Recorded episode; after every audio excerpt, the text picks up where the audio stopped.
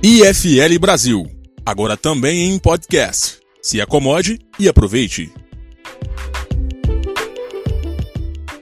Eu quero agradecer a presença de todos aqui presentes. Né? Hoje teremos o prazer de receber um empreendedor formado em administração pela FGV e sócio controlador da Multilaser, fabricante de eletroeletrônicos e uma das 200 maiores empresas privadas do Brasil e que vai falar sobre a dificuldade de se empreender no Brasil. Você pode fazer uh, parte do evento fazendo perguntas diretamente para o palestrante e colocando o seu nome e a palavra pergunta no chat. Então, o IFL é um centro de formação que tem o objetivo de formar líderes em gestão, liberalismo e pol política comprometidos com um país livre. Os valores do IFL são a defesa da liberdade, da iniciativa privada, uh, responsabilidade individual, livre mercado e direito de propriedade. O IFL é a união do Instituto de Formação de Líderes pelo Brasil, fazendo parte dessa rede. Uh, São Paulo, Brasília, Belo Horizonte, Rio de Janeiro, Florianópolis, Curitiba, Recife, Lajeado, Fortaleza, Juiz de Fora, o uh, Instituto de Estudos de Empresariais de Porto Alegre, uh, o ILA em Vitória e agora se expandindo para novas localidades, dentre elas Ribeirão Preto, Salvador e Goiânia. Então, eu sou Diego Florian Roberti, sou empresário uh, e sou um dos fundadores aqui do IFL Lajeado. Né? E para quem quiser conhecer mais sobre o IFL Brasil, o nosso site é iflbrasil.com.br. Uh, ah, e o nosso Instagram é @iflbrasil. E por lá vocês podem acompanhar nossa agenda de eventos e saber mais sobre a nossa rede de institutos. Também temos o nosso canal do YouTube e o nosso podcast no Spotify, onde vocês poderão rever as palestras já realizadas pelo IFL Brasil ao longo deste ano.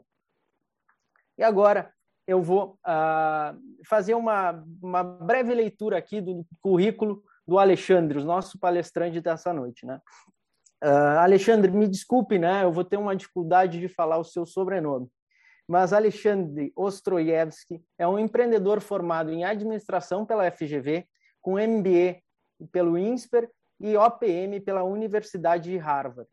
Há 18 anos é, é CEO e sócio controlador da Multilaser, fabricantes de eletrônicos e uma das 200 maiores empresas privadas do Brasil. Foi presidente por 10 anos da escola filantrópica Aleph Peretes, atuou como filântropo e conselheiro em diversas entidades do terceiro setor. E, em 2013, fundou o Ranking dos Políticos, a maior plataforma de avaliação de congressistas do Brasil. Atua também como articulista, palestrante, influenciador digital em, em temas como política, economia e gestão pública. Então, uh, ah, para a gente uh, falar um pouquinho de, do que, que, vai acontecer hoje à noite, uh, nosso cronograma é iniciar agora a, a palestra do Alexandre, né, que ele vai tratar sobre o tema as dificuldades de empreender no Brasil. Depois, como eu já tinha falado anteriormente, né, a gente, uh, num período, vai ter uh, o torneio, né, que o Gustavo nos trouxe, e também depois a gente vai uh, vai para uma série de perguntas que o pessoal pode escrever aqui no YouTube uh, na, na partezinha de perguntas, tá certo? E aí, uh, depois a gente vai ter os, os, vencedores né, do, do torneio e a gente vai finalizar para as considerações finais do palestrante. Então, Alexandre, a palavra é tua. Boa noite, pessoal. Estão vendo a minha tela aqui? Tá, tá, todo mundo vendo direitinho a tela? Fico muito feliz aí com o convite. É, na verdade, pessoal, hoje eu não vou falar nada disso que eles falaram do tema. Vou surpreender o pessoal aqui da organização. Não vou falar de dificuldade, de nada. Eu vou contar para vocês aqui sobre as aventuras do CD Virgem. Então, hoje vocês vão escutar a incrível história das aventuras do CD Virgem. Beleza? Todo mundo está comigo? Muito bem. Era uma vez um CD virgem. Se você é muito novinho, talvez você tenha tido pouco contato com isso, mas era muito popular no Brasil. Né, um disco que você grava, né, música, etc. Acho que todo mundo sabe o que, é, mas tá, aos poucos está morrendo. Ainda tem uma venda, a gente vende mais ou menos um milhão de peças por mês, é, por incrível que pareça. E o CD virgem, pessoal, ele nasceu em Hong Kong, lá naquela território autônomo da China, do outro lado do mundo. É, ele nasce numa cidade mais ou menos numa fábrica mais ou menos assim, toda automatizada, tá em Hong Kong, e ele chegou a ser o principal produto da Multilaser. Eu sou CEO da Multilaser, entre outras atividades, é, mas o CD Virgem, há cerca de 10, 12 anos atrás, era o principal produto da empresa, responsável aí por mais ou menos 40% do faturamento. Então, era muito importante para nós. E a gente ia lá para Hong Kong, comprava das fábricas e trazia esse CD virgem para o Brasil. Beleza até aqui? Tudo tranquilo? Pois bem, um CD virgem, para vocês entenderem, ele custava 5 centavos de dólar. Esse era o preço para você comprar um CD, então a gente comprava um pino de 100 CDs, dava 5 dólares, mas cada um era 5 centavos.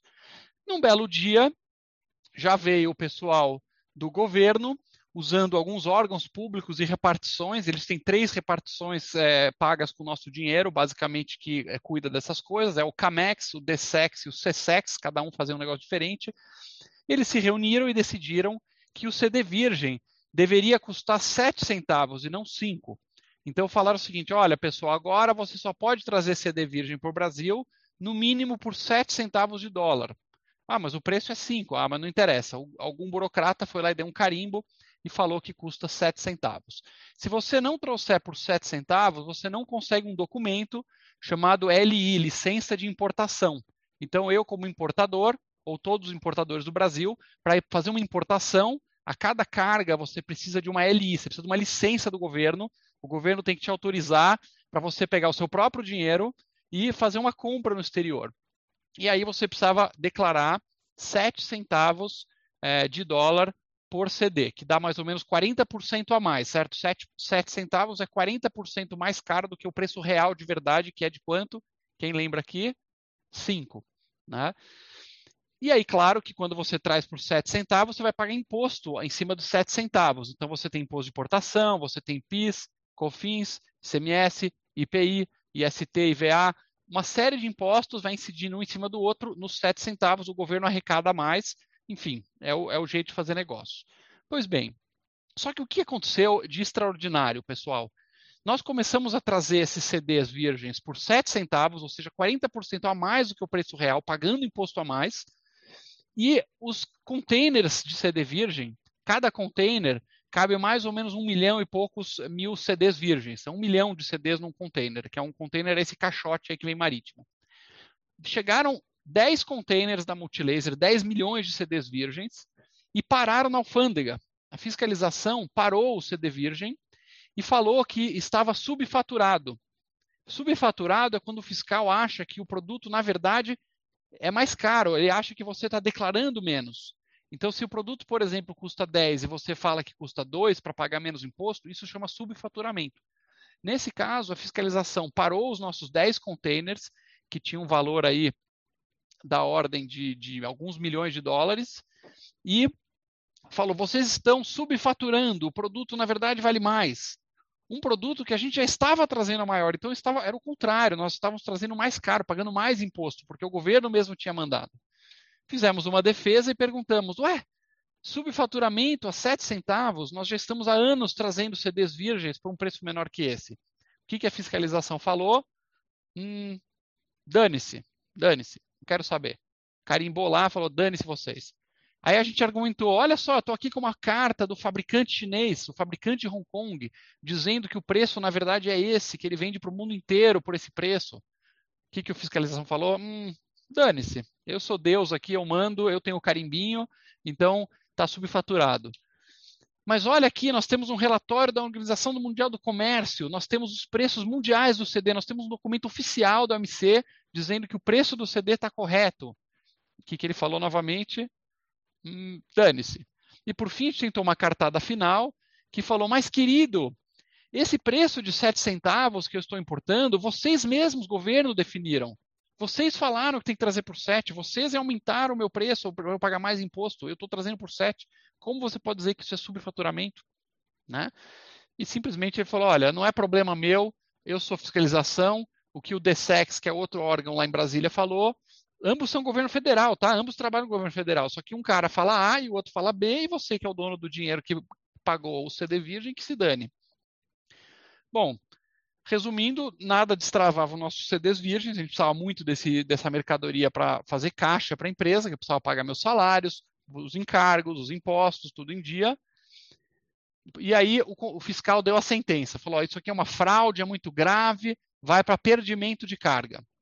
Perdimento de carga é o seguinte: não é que ele fala, olha, você trouxe a 7, mas eu acho que vale 9. Então eu quero imposto em cima de 9. Ou eu acho que vale 11, paga imposto a mais e pronto. Não, perdimento, a fiscalização toma a sua carga. Ela toma a sua carga, ela rouba a sua mercadoria que você pagou. Ela fala, ah, isso é uma fraude, vai para perdimento. Então a fiscalização enviou isso para perdimento, que significa que eles tomam a carga e o governo vai leiloar a sua carga e vender para quem quiser pagar e o dinheiro vai para o governo. Isso é, isso é normal do dia a dia de importação, tá, pessoal? Se vocês não são do ramo, estão é, conhecendo agora os trâmites. Bom, desesperados, nós começamos a conversar e aí começou umas conversas tortas, né? Não, veja bem, vai para perdimento, mas talvez dê para dar um jeito, não sei o quê, vocês sabem bem como é que é.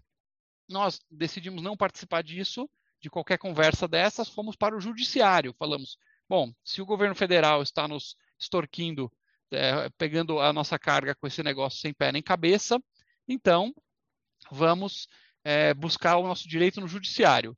Entramos no judiciário e aí, de cara, o fiscal, o, ju, o juiz, que era do mesmo porto, o juiz ficava na mesma cidade do fiscal, né? negou a nossa nosso pedido, de cara. E aí a gente falou basicamente com o advogado. E o advogado falou o seguinte: olha, pessoal, é o seguinte, é, esse juiz ele é amigo dos fiscais. Ele almoça com os fiscais, ele vai para o clube de campo com os fiscais, ele não quer chatear o fiscal que é amigo dele. E ele nos falou o seguinte: depois nos bastidores, ele falou assim: calma, isso é normal. De tempos, a gente sabe, a, a gente sabe que vocês estão certos, a gente sabe que a multilaser não fez nada de errado. Mas de tempos em tempos, a gente gosta de pegar um certinho a gente gosta de pegar um certinho para mostrar quem é que manda. Né? Então, é, e foi isso que a gente recebeu de feedback. Os caras sabiam que não tem nem pé nem cabeça essa questão, mas para mostrar quem manda mesmo, para deixar todo mundo na mão da fiscalização, na mão do poder público, eles gostam de apertar um certinho. E aí, desespero total, nós passamos basicamente 10 anos. 10 anos, pessoal, de luta, 10 anos entre desembargador, aí o desembargador tira férias, vai para o outro, eu vou lá apresentar meu cargo, está quase no perdimento, entra com um processo judicial para tirar do perdimento, outro processo para defender, documentação para lá, para cá, para lá, ninguém decide nada. Basicamente, os containers de CDs ficaram 10 anos, 10 anos no poder público sem a gente poder vender isso, transformar em capital de giro. Foi um momento que praticamente colocou a Multilaser, é, a Multilaser ficou em risco, risco de quebrar, por conta desses milhões de dólares que estavam parados. Passou bastante tempo, a gente conseguiu finalmente liberar os containers de CDs virgens. Bom, a história termina aqui. Esse é o primeiro capítulo das três da trilogia do terror.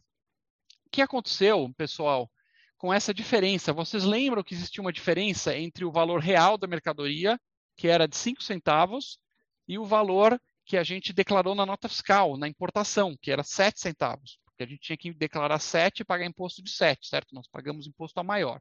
Até aqui tudo bem? Só que tem uma diferença, porque eu, eu tinha uma nota fiscal falando que vale 7, e eu mandei dinheiro para o chinês, eu mandei um câmbio, né? eu remeti o dinheiro no valor de 5, que é o valor da carga. Eu não vou pagar o chinês o, o, o que o governo está dizendo tem que vale, certo? Então, nós pagamos os 5 para o chinês e recebemos uma nota fiscal de 7. Isso ficou no Banco Central uma diferença. Uma diferença. A nota fiscal estava dizendo 7 e a remessa bancária 5. Então a gente falou: caramba, está uma pendência no Banco Central. Eu preciso resolver essa pendência, não posso ficar em aberto isso.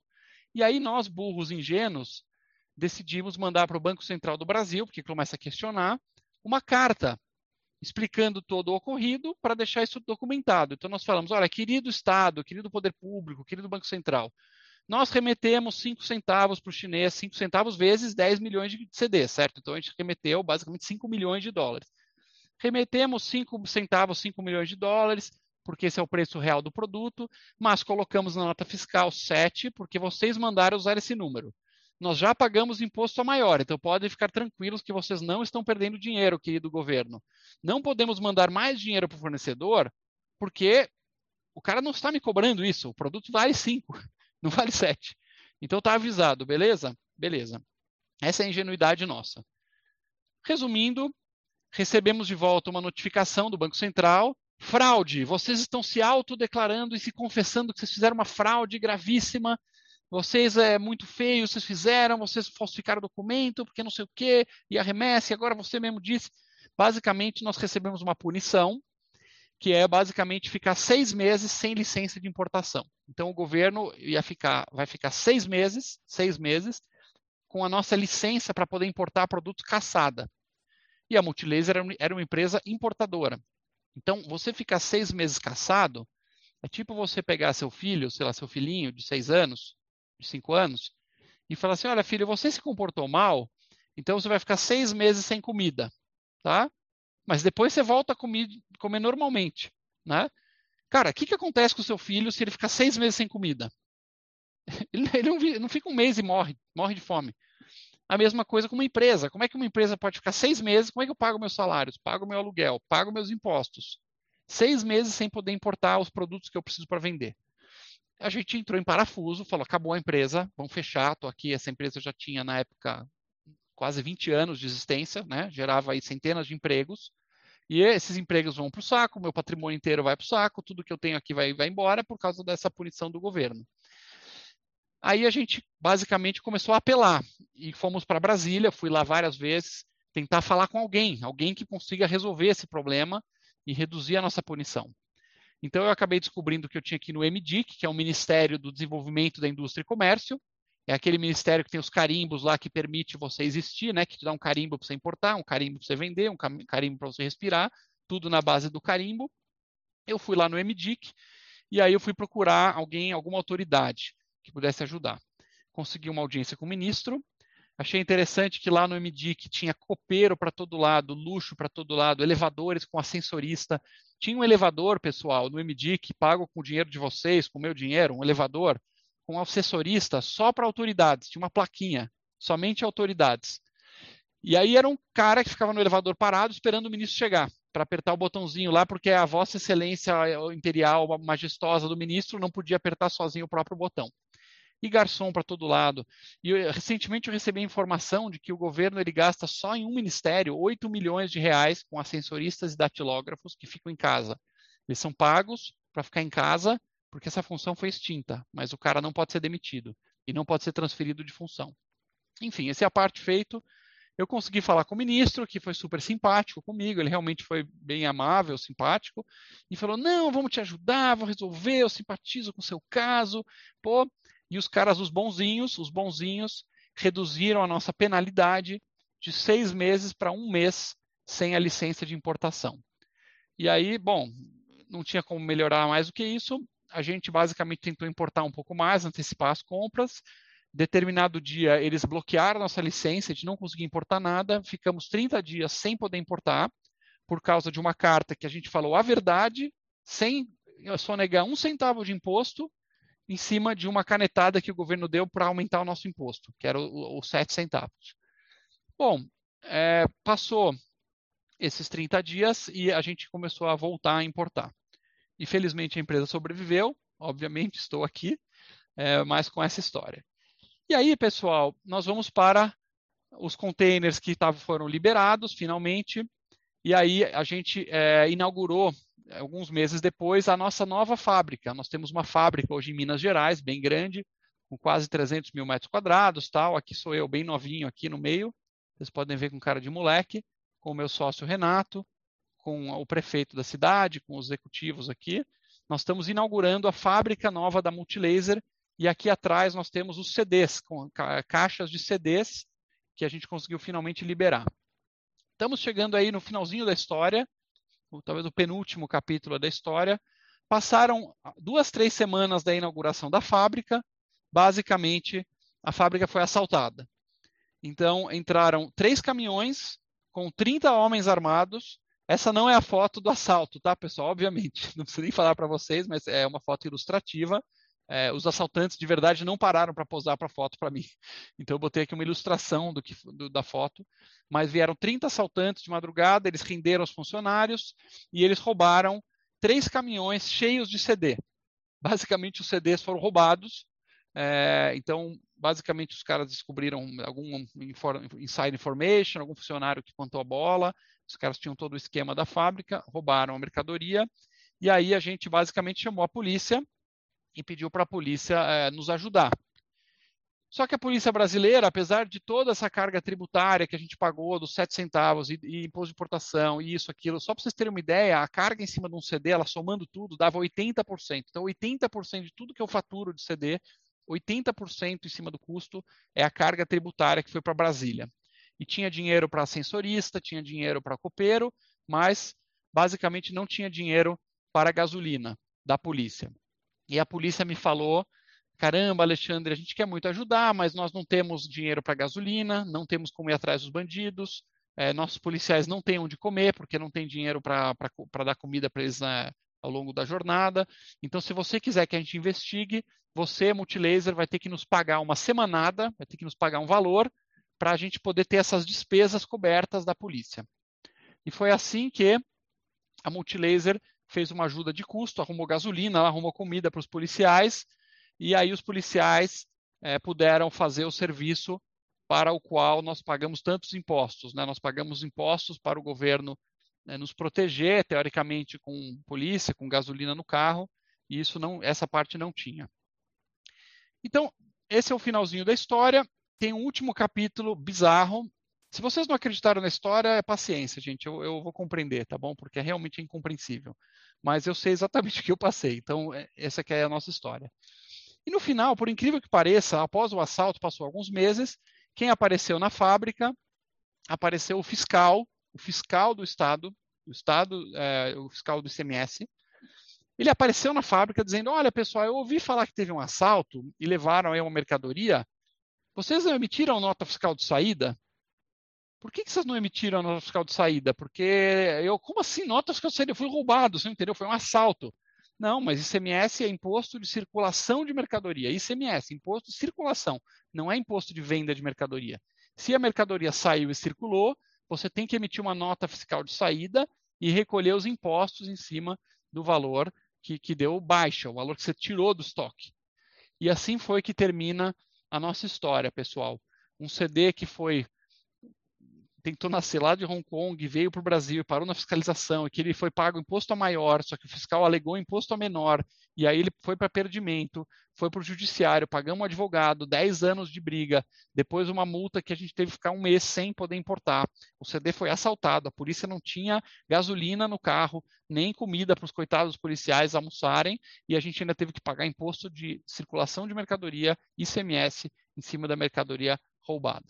Então, quando a gente volta, pessoal, para o tema da, da nossa palestra, não adianta ficar no blá blá blá, entendeu? Nas, ah, nos, nas teorias, não, o Brasil é muito burocrático, o Brasil é isso, aquilo. Cara, você tem que sentir na pele. Se você não é empreendedor, você não vai sentir na pele. E esse caos é um caos bem cabeludo, realmente, graças a Deus, não são todos assim no Brasil. Esse é um bem grave, bem, bem, bem grave. Mas é um caso verídico que ilustra muitos outros. Mas eu tenho, assim, uma, a quantidade de história de terror que eu tenho da Multilaser e a quantidade de história de terror que cada empreendedor pode contar para vocês é uma loucura. Realmente. Me lembra muito, pessoal, a frase célebre da Ayn Rand. Cara. A Ayn Rand, imagino que vocês tenham lido, certamente o FL recomendou a Revolta de Atlas.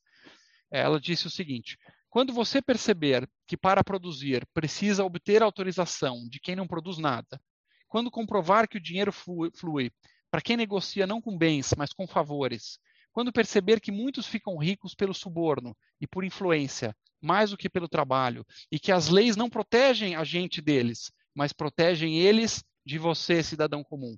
Quando perceber que a, que a corrupção é recompensada e a honestidade se converte em auto-sacrifício, então poderá afirmar sem temor de errar que a sua sociedade está condenada. Ayn Rand nos anos 50 ou 60, não lembro quando exatamente. Parece que ela está descrevendo o Brasil. É impressionante a visão dessa mulher. É exatamente o desenho do Brasil. Basicamente, é uma guerra, pessoal. Nós estamos em guerra, não tenho dúvida disso. Existem dois lados: existem os grupinhos e existem os comuns. Essa é a guerra. Eu não, eu não, eu não colocaria como esquerda, direita, liberal, conservador contra progressista, isso é fumaça, isso é cortina de fumaça. A verdadeira guerra são grupinhos que tomam de assalto o Estado, são gangues, gangues que se penduram no Estado, que sugam o Estado, que vão usando o Estado como uma arma para apontar na cabeça das vacas leiteiras, dos trouxas, do cidadão comum, dos caras sem bandeira. Você pode dar o nome que você quiser. O pagador de impostos, o trouxa. O, o, grupinho ele toma o Estado de assalto, o Estado basicamente é a entidade que tem as armas, é isso que define o Estado, né? O Estado é a instituição que tem o monopólio da violência, da, da violência legítima, isso é Estado. É a quem tem as armas, ponto final, isso é Estado. Ele tem os tanques, ele tem as armas, ele tem a polícia, ele tem o exército, ele tem tudo. E ele usa o Estado para explorar, achacar, extrair o máximo possível dos comuns. Ah, mas é ilimitado o que ele rouba dos comuns? Não, não é limitado. Ele faz até o limite que ele acha que ele vai matar. Quando ele acha que ele vai matar a vaca leiteira, ele diminui um pouquinho aqui, um pouquinho ali, mas é assim que funciona. E enquanto isso perdurar, pessoal, nós teremos um país sempre marcado por miséria, por pobreza, por, por é, violência urbana. Né? A gente tem que se perguntar onde a gente quer estar. Nós queremos ir mais para perto de uma Austrália, nós queremos ir para uma. que não que seja perfeito, mas estou dizendo como modelo de país. Né? Mais para perto de uma Austrália, nós queremos ir para mais para perto de uma Venezuela. Nós queremos que tipo de Estado no nosso país? É, a, a, discussão é basicamente essa: é prosperidade versus miséria, é vida versus morte, é liberdade, liberdade versus escravidão. É isso que está em jogo. E eu acho que todo mundo tem que se posicionar. Eu decidi na minha vida, em algum momento, me posicionar. Tinha uma opção pô, juntou uma graninha tal, quer saber? Vai para Miami, vai para Nova Zelândia, compra um barco, fica viajando por aí, ou vamos ficar na trincheira. Então eu fiz a minha escolha. Fiz a minha escolha.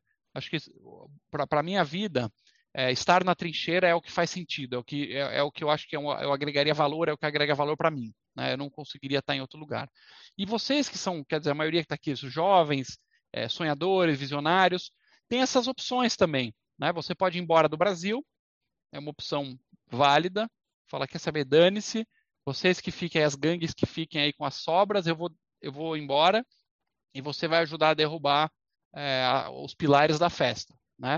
O Brasil é uma grande festa, o Estado está lá no topo do andar de cima, comendo caviar, lagosta, com nosso dinheiro, literalmente, né? O STF está literalmente comendo lagosta com nosso dinheiro.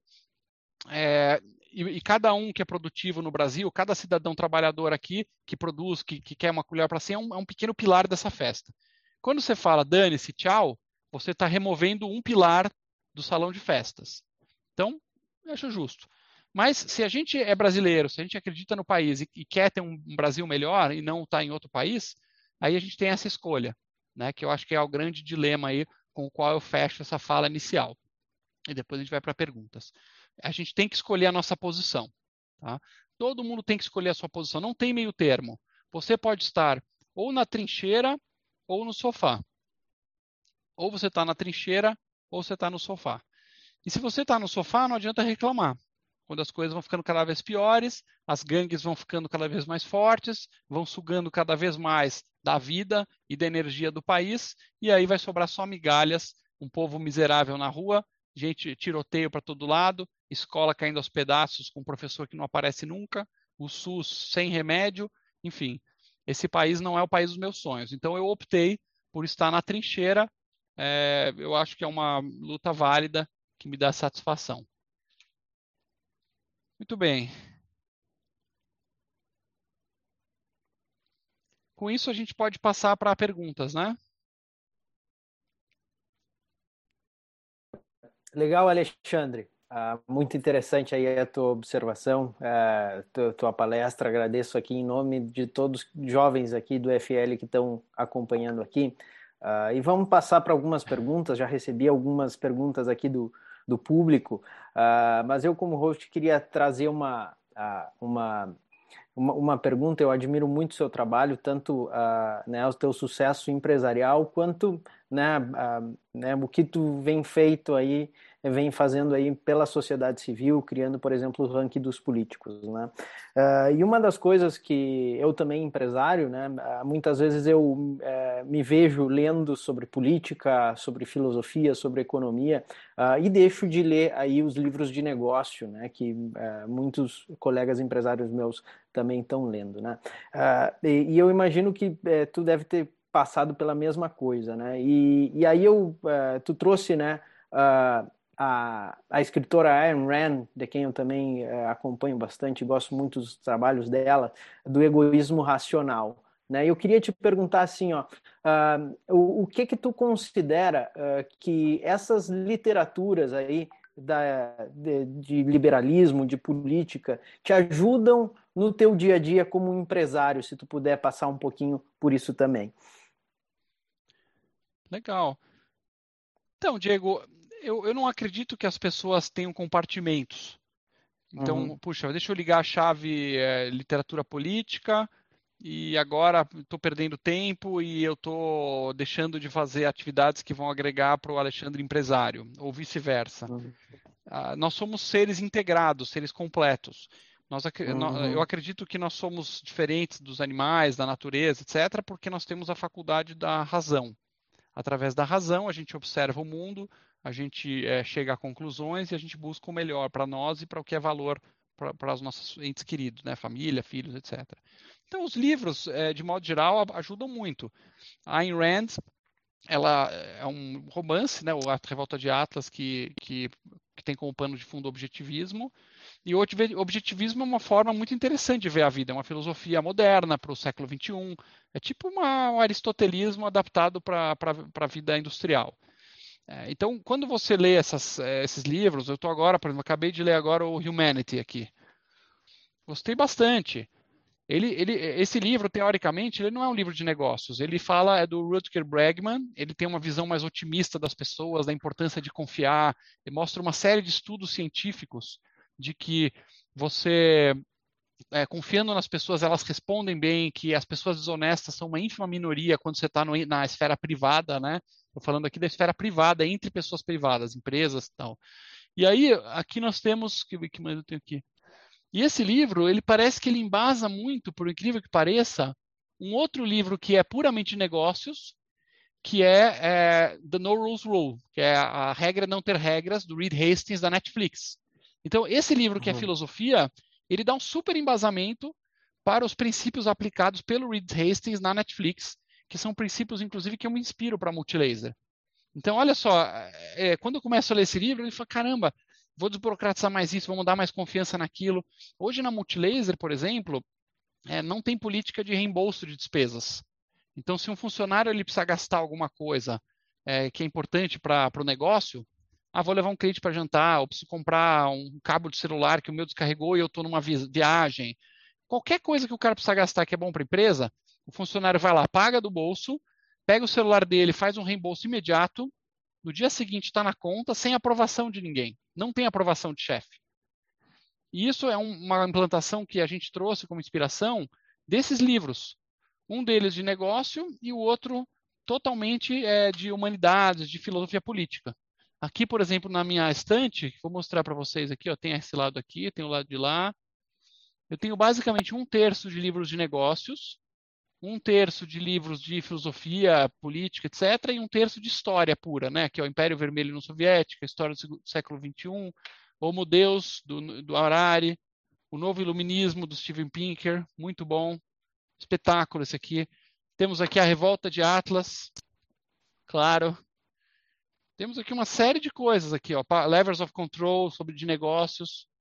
Tem o livro do, do Howard Schultz do, da, do Starbucks. Tem várias biografias. Então é um, é um todo.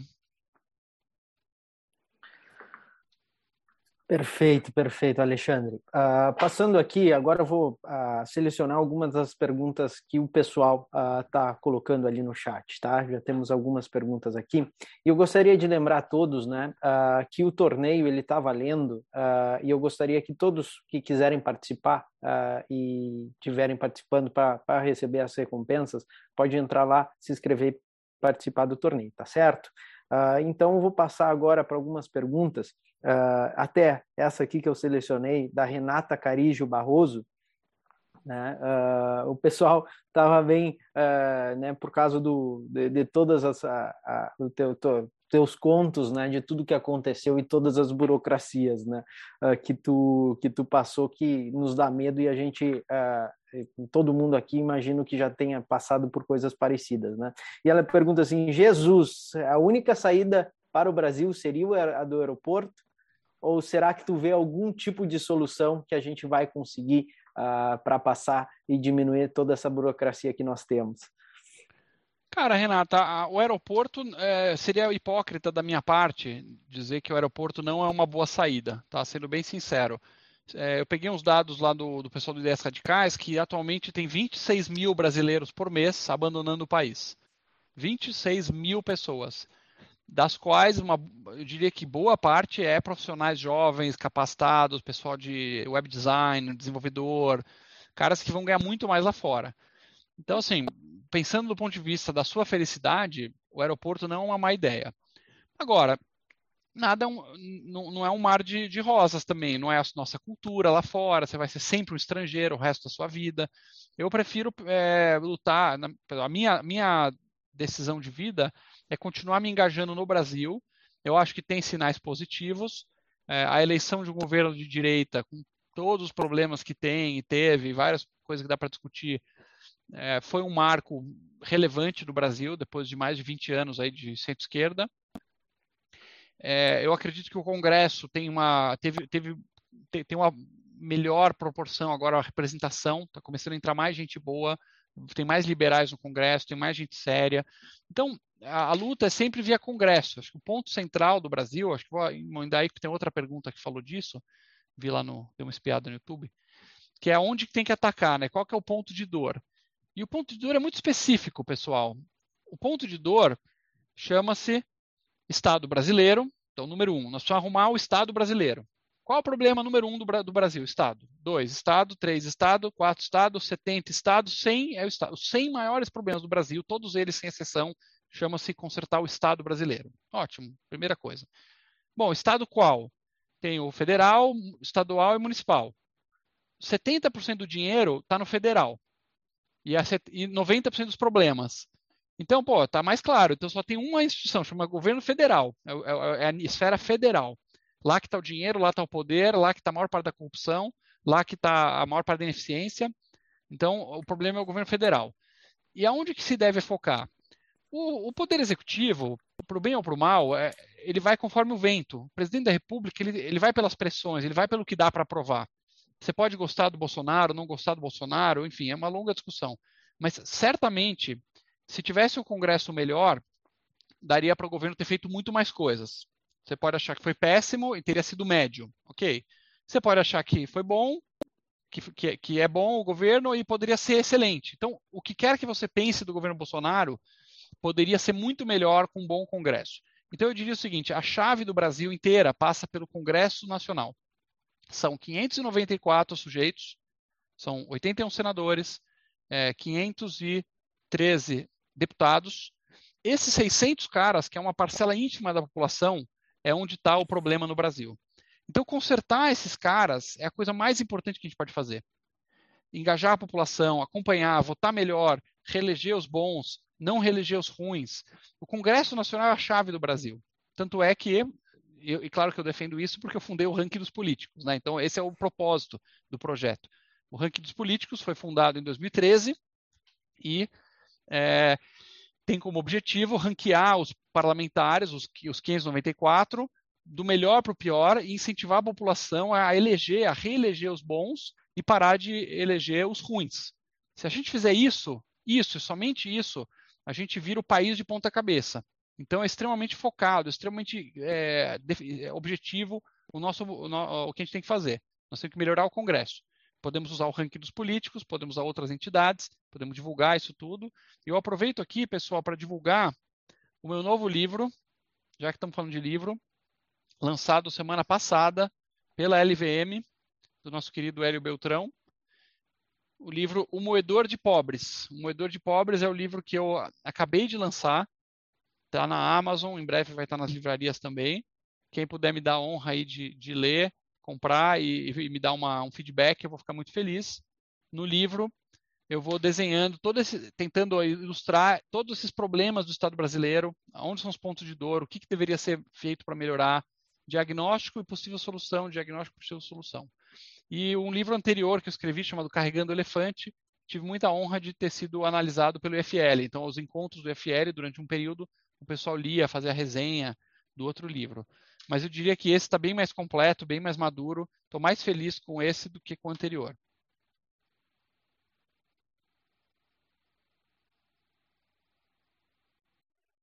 Estou algum problema aqui do silencioso. Uh, Alexandre, eu, uh, eu com certeza vou, vou, vou, colocar ali na lista uh, e vou ler o seu livro na, na, na em breve aí. e eu, eu, eu, gostei aqui da pergunta do Eric Visoli, que inclusive foi o último ganhador do prêmio no, no, no torneio do IFL, que ele volta um pouquinho na, na, naquela pergunta anterior né, e traz o, Vou ler aqui para você, né?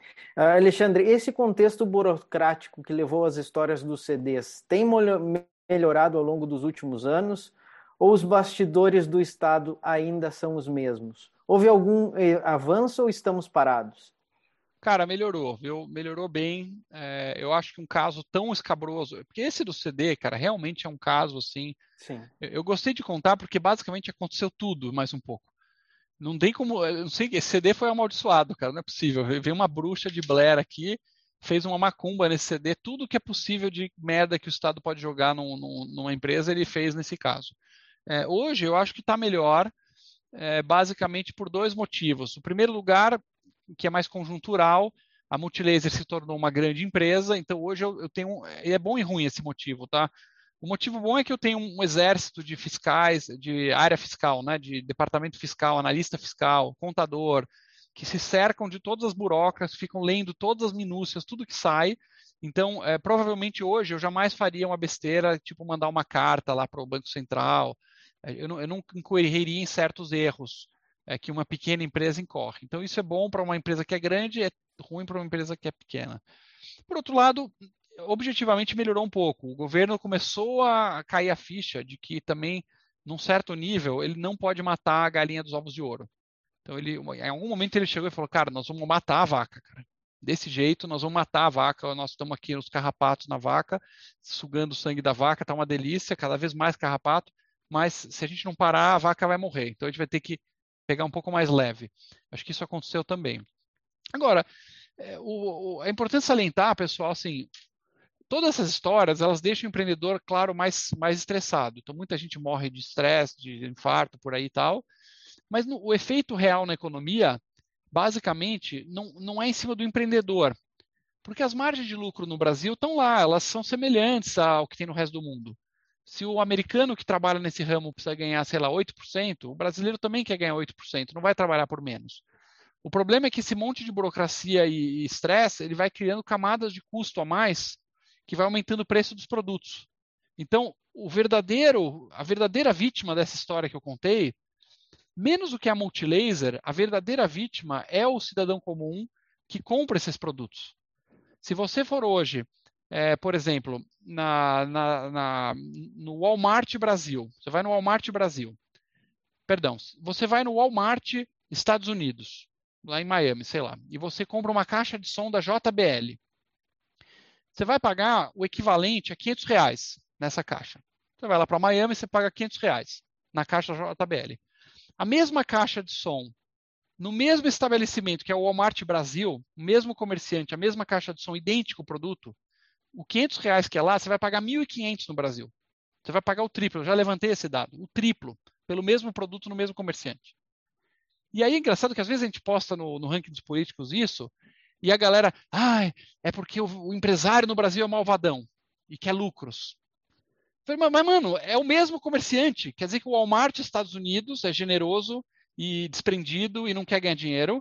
E o Walmart, quando vem para o Brasil, magicamente vira malvadão. A JBL é malvadona aqui e lá nos Estados Unidos ela é boazinha.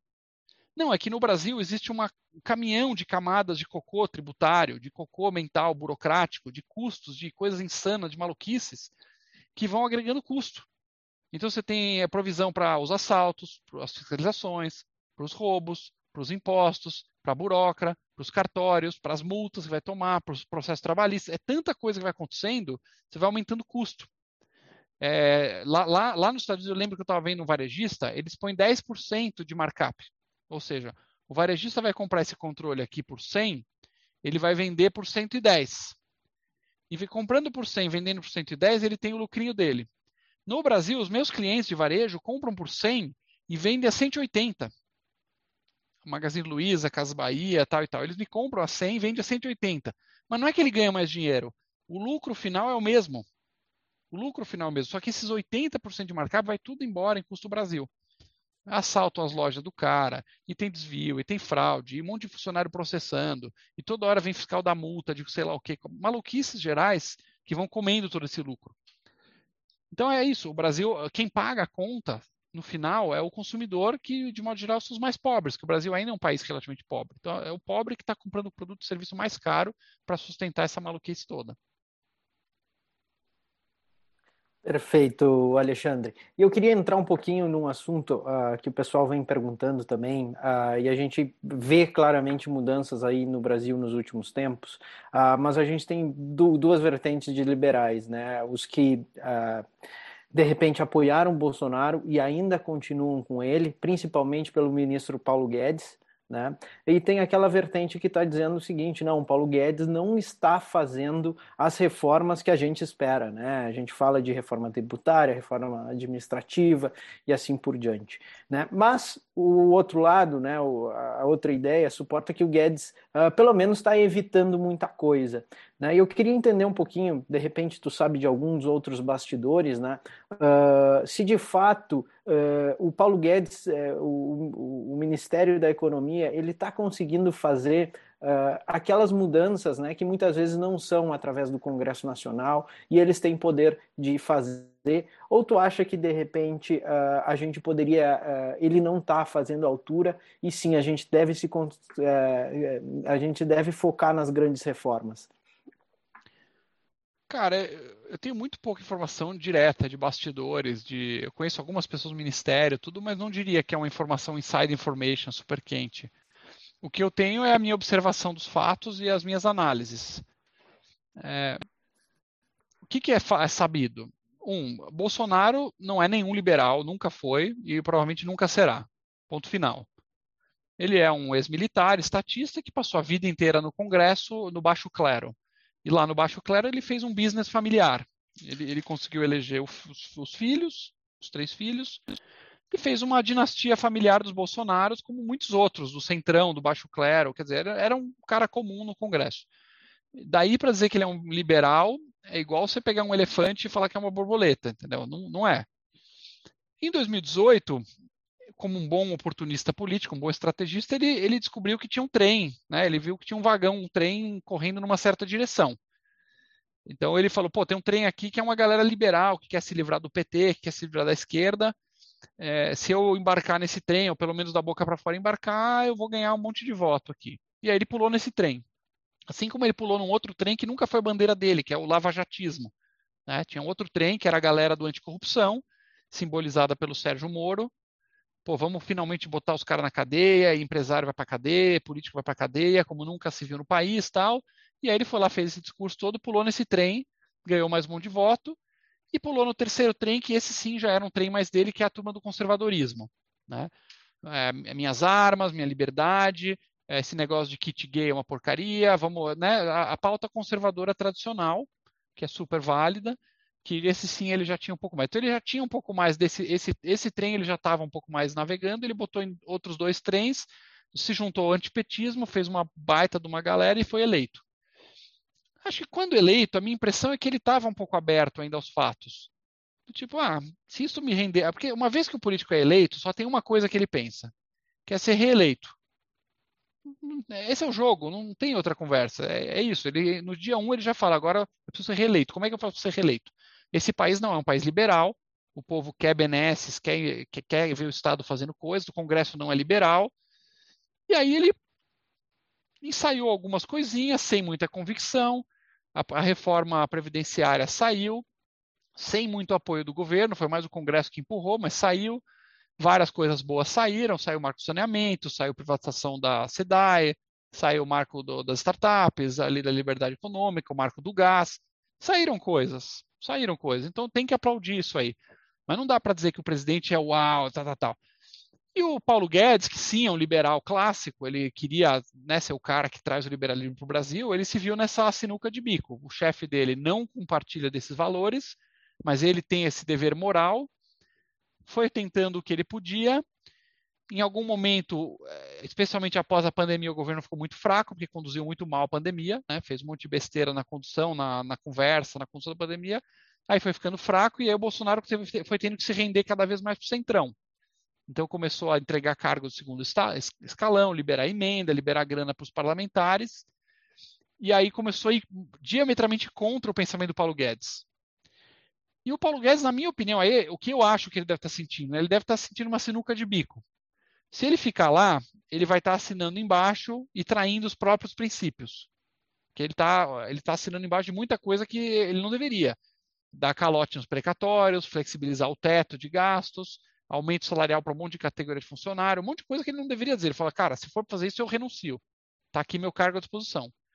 Só que se ele renunciar, basicamente, renunciar não, porque não se renuncia ministro. Né? Se, se, ele, se ele é, botar o cargo à disposição, se pedir, pedir as contas, basicamente ele está assinando embaixo. Eu fui o trouxa que fui usado pelo governo. Né? Eu, fui, eu sou o trouxa que fui usado pelo Bolsonaro para ser eleito e fui chutado de escanteio. Então ele está nesse se ficar ele se ficar o bicho pega, se correr o bicho come. Então é difícil a posição dele. Então eu, tô, eu, eu daria na parte econômica para o Brasil, dado o que é possível, eu daria nota 6,5, 7. Não, não acho ruim. Não acho ruim. Muita coisa andou. Perfeito. E para a gente entender no cenário político, né, até uma pergunta é, aqui lançada pela Leandra Raquel, né? O, o que, que você acha? Você acredita em uma terceira via para as eleições de 2022? E né, uh, qual dos dois? Continuar com o Bolsonaro com algumas, com algumas coisas interessantes ou talvez apostar num outro candidato que possa trazer mais uma agenda liberal mais forte? Então, terceira, esse é o papo que todo mundo fala agora. primeira coisa eu queria dizer que, assim, novamente, nós estamos novamente focando no problema errado. O problema do Brasil chama-se Congresso Nacional. Ninguém fala disso. Então você tem lá, sei lá, um paciente que tem, sei lá, diabetes e tem câncer de próstata. O cara tem diabetes e tem câncer. E tá todo mundo em volta, ó, diabetes, ó, diabetes, diabetes, diabetes, diabetes. Ninguém tá falando, ó, oh, mas ele tem câncer também, não vamos tratar. Não, ninguém, o maior problema ninguém fala. Então, a primeira coisa é a gente consertar o Congresso Nacional. Com um bom Congresso, cara, um bom presidente faz milagres no Brasil. Com um mau Congresso, pode vir a Madre Teresa de Calcutá aqui que não faz nada. O Brasil é um país que o Congresso tem todo o poder. Né? O Congresso que, que pode empichar ministro Supremo, o Congresso que aprova a lei, que cuida do orçamento, que pode vetar qualquer movimento presidencial e tal. Enfim, mas tudo bem, quero falar do executivo, vamos falar do executivo. Cara, a terceira via, eu, eu acredito que é viável, sim, com algumas condições. Né? Você tem aí Lula e Bolsonaro, teoricamente, disputando a, as duas vagas no segundo turno. Lula, porque ele conseguiu consolidar a esquerda, é um grande nome, diz, né, o nome de estudo, não tem muito o que explicar, e o Bolsonaro é o incumbent, ele é o presidente da República. É impossível um presidente não ter, sei lá, 20, 25% de votos de piso mas eles são muito rejeitados também. Então, existe espaço, tem muita gente no Brasil que ó, é nem Lula nem Bolsonaro. E aí acho que o jogo, na verdade, terceira via, para mim, não é o jogo de quem é o melhor postulante. É um jogo de, um, eles vão conseguir se unir em um único nome? Porque hoje está no Gogó, não, vamos se unir pelo Brasil, mas na hora do ego, cara, o ego é. Se o cara está na política, de modo geral, o cara já tem algum parafuso a menos, porque é um jogo de muito ego. Então, será que esses caras todos, agora Dória e Leite, vamos saber quem vai vir pelo PSDB? É, Pacheco é um nome que está se ventilando. O Moro, que já anunciou aí praticamente que é candidato. É, o Ciro, que vai mais para a esquerda. A Moedo. Esses caras todos vão. O Ciro é mais difícil, mas esses todos caras de centro-direita vão poder abrir mão em nome de quem tiver mais viabilidade eleitoral? Essa é a pergunta. Para mim, o nome tem, ideal é o cara que tem menos rejeição. Então tinha que ser um concurso de beleza ao contrário. O cara que é menos odiado tinha que ser o nome. Porque, assim, qualquer um que tiver rejeição, é, vai, o Lula já vai partir de 30%, 35% de extensão de voto, praticamente está garantido no segundo turno, no cenário atual. Né? O Bolsonaro, no mínimo 20%, 25% mínimo, e deve subir. A tendência do, do brasileiro é muito governista, então a tendência é subir. Até o, a eleição eles vão estar tá enchendo a galera de dinheiro, vai ter o Auxílio Brasil, é, o povão vai estar tá tudo ganhando dinheiro do, do governo federal, então tende a subir. Então, o, o, cara da terceira via ele vai ter que romper essa barreira, fazer uns 25% dos votos para ter, ter, a cadeira no segundo turno. Para mim, a terceira via é uma disputa para chegar no segundo turno. Depois de chegar no segundo turno, é muito mais fácil. Provavelmente qualquer um ganha. Do jeito que está a rejeição, cara, se pegar o porteiro aqui do meu prédio e botar no segundo turno, capaz do cara ganhar. É, de tão odiados são é, os dois postulantes aí que estão é, na frente do, da, da campanha. E trazendo até um nome que a gente tem falado muito do meu estado aqui no Rio Grande do Sul, né, o Eduardo Leite, uh, que claro, é, é, né, um, o, o que, que você acha desse nome, né? Uh, a gente aqui no Sul a gente viu algumas reformas super eh, importantes, algumas reformas liberais e com certeza ele não é o, o, liberal que a gente esperaria dentro do governo, mas ele fez algumas privatizações, algumas reformas, como por exemplo uh, a reforma administrativa. O que, que você acha desse nome? Cara, eu não, eu não, eu seria leviano opinar. Eu não conheço a fundo a gestão dele no Rio Grande do Sul. Teria que estudar um pouco mais. É, eu, eu, eu, vi o discurso do Moro em detalhes. É, claramente ele está saindo né, para alguma coisa muito grande, no mínimo Senado, talvez uma vice-presidência, talvez para presidente. É, tenho sérios receios do Moro. É, como, quer dizer, existe o ideal e existe o possível, né? Mas como ideal, eu, eu, gosto muito mais a princípio do, do leite, porque é igual a empresa, cara, assim, sabe? É, o juiz, o trabalho do juiz é ficar sentado numa cadeira julgando casos. Isso não tem absolutamente nada a ver com governar um país, mas nada a ver. É igual você pegar, sei lá, um Boeing. Imagina que você tem um Boeing, você está tá, você tá viajando no, no Boeing. E aí o piloto morre, sei lá, tem um infarto. Aí a galera vem no microfone e fala assim: pessoal, piloto morreu, nós precisamos de um substituto. Quem é candidato? Levanta a mão um cara e fala assim: olha, eu nunca pilotei um Boeing, mas eu sou piloto certificado, eu já pilotei aviões regionais, com muito sucesso por é, oito é, anos, e eu fui muito elogiado pelos passageiros, nunca teve nenhum acidente, então eu me voluntario, eu me candidato a ser o piloto. Esse é o candidato A. E o candidato B fala assim: olha, eu sou dentista, mas eu sou honesto e eu não, não gosto de corrupção, mas eu sou, eu sou dentista, eu queria pilotar o Boeing. Em quem que você confiaria para pilotar um Boeing, cara? Então, é isso, pegar. Esse é um problema do Brasil, entendeu? A gente pega um deputado do baixo clero, independentemente de você gostar ou não do Bolsonaro, ele não, é, ele não foi preparado para isso, ele era deputado. O nível de responsabilidade, de gestão. Nem o empresário devia ser presidente. Eu acho que um presidente bom, ele deveria ter sido um governador de sucesso, no mínimo. Sabe, foi prefeito de sucesso, beleza, tenta ser governador. Governador de sucesso, bem aprovado, sabe a dor que é, a complexidade que é ser gerir o poder público. Aí sim você pode ser candidato a presidente. Eu não acredito, é ah, Luiz Helena Trajano, não sei o quê, essa, essa busca do salvador da pátria, que nome que a gente vai? Pô, tem que estar preparado, tem que estar preparado para o negócio. Um governador, cara, você tem que lidar com o executivo, fazer acontecer, secretários, fazer, fazer as obras, acompanhar orçamento, secretário do Tesouro, cobrar os impostos. Você tem que lidar com o Congresso, que é, com o Legislativo, que é a Assembleia Estadual. Né? Você tem que lidar com a imprensa, lidar com o Ministério Público, com a Advocacia Geral, a relação. Você tem tantas complexidades com a mídia. Então, a hora que o cara fez tudo isso, esse maestro, muito bem, aí ele pode pensar em ser presidente. Então, cara, o Ratinho Júnior, o Zema, o Leite, o Dória, são caras que já estão testados. Fora isso, as pessoas não devem nem sonhar em, em eleger um cara para presidente que não tem qualificação. É surreal o que a gente faz, cara. É igual na multilaser botar, ó, eu, estou aqui há 20 anos tocando, eh, levanta, faz uma eleição e quem vai ser candidato aqui?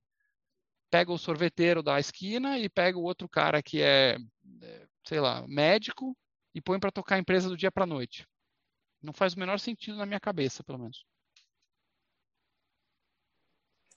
Perfeito. Vamos uh, trocando um pouquinho de assunto, mas uh, eu gostei muito da pergunta aqui da Ana Carolina Oliveira, né? Uh, falando que um dos, um dos valores do IFL é o princípio de, da subsidiariedade, né? Você acha que essa é uma solução para diminuir o tamanho do Estado? O que, que você diz por subsidiariedade? Você diz descentralização? Mais Brasil, menos Brasília, é isso? Né? Hoje, Hoje a gente está ah. vendo, até foi uma bandeira, uma bandeira do, do Bolsonaro, né? E a gente vê o presidente da República como salvador da pátria, né? Uh, e a gente vê os prefeitos, né? E os governadores com tão pouca uh, poder na mão e eles estão tão mais próximos de nós como uh, se comparado ao poder federal. Você acredita nisso aí? Sem dúvida. Eu fui um dos que me empolgou muito na época da campanha do, do Bolsonaro. Primeiro porque não era PT, então só isso eu já ganhava muito pontos. E depois porque tinha, o Paulo Guedes né, tinha essa promessa toda do, do, liberalismo. Depois você tinha o Moro entrando lá no pós-eleição. É, então foi, foi um ano muito promissor, 2019, né, de muita esperança. É, e uma das coisas que eles falavam era o tal do mais Brasil, menos Brasília, que é justamente o que a gente precisa no país. Eu acho que uhum. descentralizar é uma das coisas que, que eu recomendo bastante aqui no livro né? redução do, da verba, do poder de, de Brasília. É, o mundo funciona melhor quando é descentralizado, assim que é o próprio capitalismo. O capitalismo é isso, né? Qual a diferença entre capitalismo e socialismo? No fundo, um você vai decidir a alocação de dinheiro, de recurso, de trabalho de forma central e dá no que dá, e o outro é de forma difusa, descentralizada, em que pessoas vão tomando suas decisões. Né?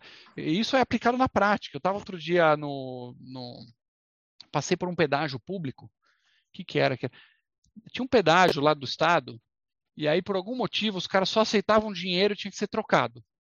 Foi, foi semana passada isso aqui. Cara. Fui lá na fila do pedágio, e aí é, chegou, chegou, tá uma baita fila gigante, uns 40 minutos para chegar, porque tinha pouca gente, devia ter alguma greve e tal. E aí eu queria, eu, eu fui chegando perto do pedágio e eu descobri pelo funcionário lá que você só podia pagar em dinheiro. Não aceita Pix, não tem cartão, nada assim. Aí eu falei, não, pelo amor de Deus, estou aqui há 40 minutos, eu preciso pagar, passar. Ah, senhor, só dinheiro. Se não tiver dinheiro, eu vou, você vai ter que dar minha volta e voltar. E eu desesperado, ai caramba, e agora? E aí, obviamente, o que acontece quando tem trânsito? Quando, quando tem trânsito, quem que aparece? Qual a primeira coisa que aparece quando os carros estão todos parados? Quer dar um chute? Comerciante. Um monte de vendedor. É verdade. Não, aparece os caras vendendo biju, os caras não sei o quê. E na hora eu levantei a mão e falei, ô oh, Zé, beleza, o que, que você está vendendo aí? Cara, estou vendendo bolacha. Cara, eu preciso verdade. de R$13,20. Quanto você me cobra para me, me dar dinheiro vivo? O cara, pô, dinheiro vivo, tá na hora. Ele falou, cara, me dá 3,00 reais de caixinha e fechou. Em um minuto, um minuto, eu fiz uma Pix pro cara, um Pix, de 16,20. O cara me deu 13,20, já monetizou em cima, ele estava vendendo dinheiro. Olha só a, a, diferença entre capitalismo e socialismo, cara. O socialismo é aquele, aquela porcaria daquele pedágio que tinha lá algum burocrata que decidiu que só vai receber dinheiro. E o capitalismo, cara, empreendedores, o cara fala, pô, o que, que é bom para mim? É valor para mim 16,20 no Pix? Para ele, 16,20 no Pix valia mais do que os 13 reais. Então ele me deu 13 reais vivo e recebeu 16. Para mim, os, 16, os 13 vivo valia muito mais do que os 16 no Pix. Então nós fizemos uma troca livre e nós resolvemos um problema econômico na hora. A mesma coisa vale para o Estado. Tem que descentralizar, tem que cada prefeitura fazer suas experiências. O que, que tem uma porra de um MEC dizendo que todo aluno tem que estudar no Brasil inteiro? Né? Vamos experimentar. Essa escola vai fazer concessão, a outra vai privatizar, a outra vai fazer voucher, a outra é pública, deixa todo mundo competindo. As melhores soluções vão sendo replicadas. É isso. E mais ainda, a gente tem estudos aqui, inclusive no livro, os salários no, no governo federal são 80% mais altos do que o equivalente na iniciativa privada. Então, você tem lá um engenheiro que ganha 10 mil, no privado, no federal é 18. No estadual é 20% acima, 20 a 30. E no municipal, os salários são equilibrados. Então, a prefeitura, ela consegue, como ela está perto do povo, ela consegue contratar e ter cargos no mesmo nível da iniciativa privada é muito mais eficiente, muito mais fácil de cobrar. Então, eu acho que o governo federal tinha que ser enxugado até o extremo e, e os equipamentos todos, as responsabilidades e a grana distribuídas, especialmente para a prefeitura. Né? Aí tem outro tema, poxa, a prefeitura está tudo quebrado, tem 5.500 prefeituras, aí eu acho que tem que unificar municípios, eu falo isso no livro também, a gente tinha que fazer igual o Japão, que unificou o município. Né? Ó, esse município tem menos de 100 mil habitantes, vai ter que juntar com o vizinho. Dane-se. Vai juntar com o vizinho. Não vou ficar bancando prefeito aqui, secretário, vagabundo, ah, duplicado, não. Vai ter que. Então, isso aqui é um negócio importante. Uh, Alexandre, nós estamos se encaminhando, né? Uh, eu poderia ficar aqui a noite inteira ouvindo, uh, né? Fazendo perguntas para você. estamos se encaminhando para o final, né? A gente costuma ser bem pontuais no, nos nossos encontros, mas eu gostaria de fazer uma última pergunta, né?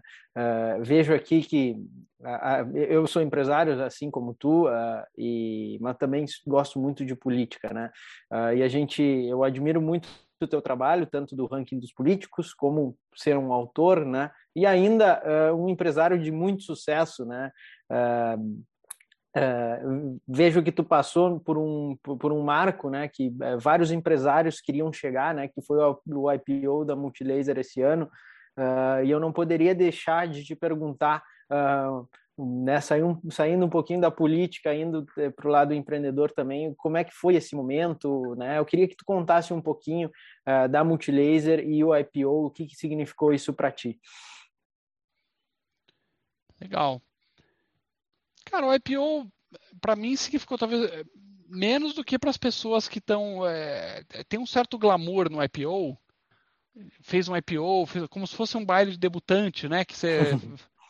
É, o IPO, para mim, é uma das diferentes formas de captação de recurso. Se você precisa de dinheiro, você pode usar capital próprio ou de terceiros.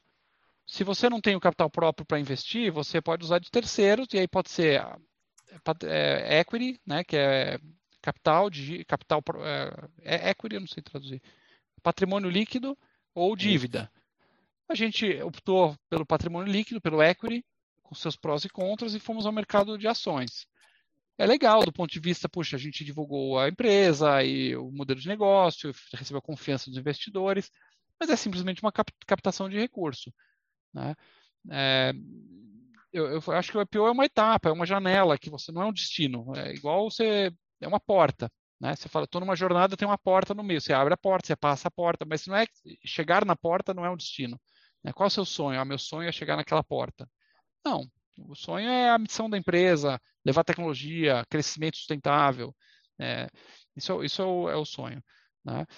E só para responder uma pergunta que estou vendo aqui a galera, da Lady Law aqui, perguntou um negócio interessante. Considerando que grande uhum. parte da população está lutando para sobreviver e comprar comida, como engajar essa camada mais vulnerável? Né? Então, essa pergunta, puxa, mas se o Brasil é tão miserável, será que os caras têm é, esse Será que eles têm esse é, interesse por política? Vai ter condições? E me anima muito o que aconteceu agora na Argentina. Né? A Argentina está pior que o Brasil, com mais inflação, com mais pobreza, e, e os caras fizeram 17% dos votos para um candidato libertário em Buenos Aires. Então, puxa, até o, o povo está começando a cair a ficha.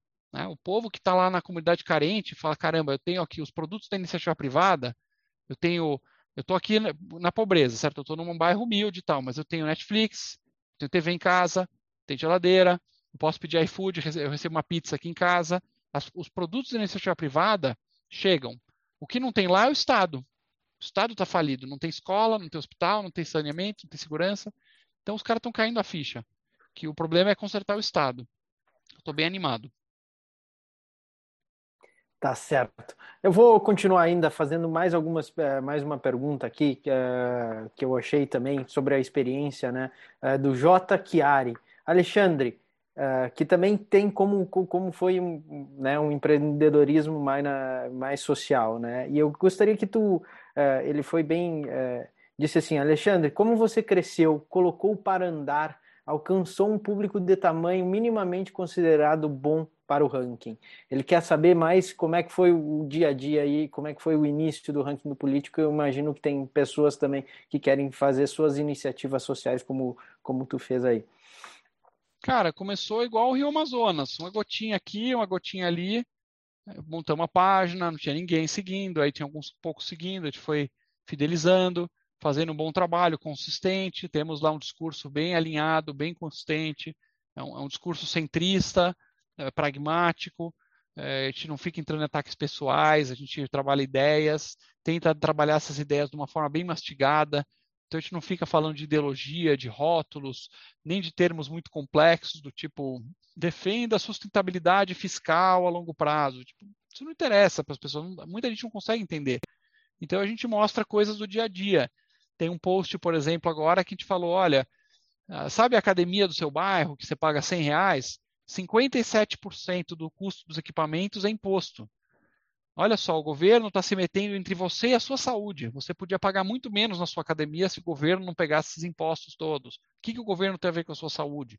Então, esse tipo de coisa, trazendo para a realidade, é um pouco o trabalho do ranking. E aí temos vídeos também, acho que muitos devem ter visto algum vídeo aqui e ali, né, que a gente faz, é, explicando economia, explicando política, divulgando mesmo, trazendo para a realidade, que ó, você como cidadão, você é roubado dia e noite no Brasil, é, dos seus 12 meses, pelo menos 5 você passa pagando imposto. Isso é muito importante, é muito tempo da sua vida, é muita facada que você leva do Estado e você está dormindo, você não está vigiando os caras. Você pode fazer uma coisa simples para melhorar a sua vida, da sua família. Você pode vigiar os políticos, você pode votar melhor, você pode acompanhar o ranking dos políticos e com um dedinho lá na urna você vai mudar o seu destino. Então, essa, essa mensagem que a gente passa o tempo todo. Certo. Uh, e eu também acompanhei uh, em outras falas suas, né? Achei super legal o, o impacto né, que, que, que vários deputados, uh, vários congressistas já têm entrado em contato com vocês e mudado realmente a forma de atuar. Não sei se tu poderia contar aí um pouquinho algumas histórias legais para nós, da mesma forma que foi a tua apresentação, que foi tão proveitosa. É, a gente tem, tem muita gente boa no Congresso. É, tá, Diego? É, eu acho que pelo menos uns, nós temos políticos nota 7 para cima, nós temos 140. Daqueles 600 que eu falei, nós temos 140 caras nota 7 para cima. Nota 7, cara, pode não ser perfeito, mas já é um grande avanço. Se tivesse só cara uhum. nota 7 lá, a gente já estaria no primeiro mundo a essa altura. Então, é, tem caras bons para trabalhar, tem muita gente que está no meio do caminho que poderia ir para o lado, digamos assim, para o lado do Jedi, da Força, sair do lado negro da Força, do Dark Side, e para o Jedi. É, então tem bastante caminho. Legal. Eu vou uh, passar agora uh, para a última pergunta, tá? E depois a gente vai para para estamos finalizando aqui a, a, a, premiação do torneio, né? Uh, e eu vou fazer a pergunta uh, do César Aniceto. Uh, considerando que a maioria dos deputados não foi eleito com votos próprios, e sim com coeficiente eleitoral, como podemos melhorar isso nas próximas eleições? É, eu acho que você tem a questão do, dos partidos, tem que escolher bem um partido, porque realmente, pela, pela regra, o, o sistema eleitoral brasileiro é bem falho, né, esse voto proporcional. Eu gosto muito do voto distrital puro. Gosto muito do sistema da Austrália, que é o voto é, por preferência, o que eu, minha preferência maior, minha, o meu xodó é o sistema australiano. Se você votar, se você, por exemplo, tiver gostou do Zé lá, do DEM, e você votando o Zé, e aí de repente ele ganha um milhão de votos, e você pega todas as cascadeiras de deputado daquele estado, divide pela quantidade de votos. Você vai chegar lá e falar, ó, para ser uma cadeira aqui, você precisa de 100 mil votos. 100 mil. Se o Zé ganhou um milhão de votos, então ele vai arrastar 10 pessoas, ele vai arrastar mais 9, que você não queria, talvez. Por isso é importante escolher o partido. Se você tem um partido que tem um bom filtro, que todo mundo é alinhado nas suas ideias, pelo menos você consegue contornar essa questão do, do eleitoral. Porque você vai votar no A, mas vai, vai entrar o B, o C, o D, que é do mesmo partido, que é de uma linha que você gosta. Agora, se você tiver num partido que é um saco de gatos, né, que é um partido centrão lá que não acredita em nada, que não tem bandeira nenhuma, que é só um partido de aluguel, aí corre esse risco maior mesmo. Tá certo, Alexandre. Uh, eu gostaria de relembrar a todos vocês né, uh, do IFL uh, e, e, falar para vocês, se quiserem mais conteúdos como esse, né?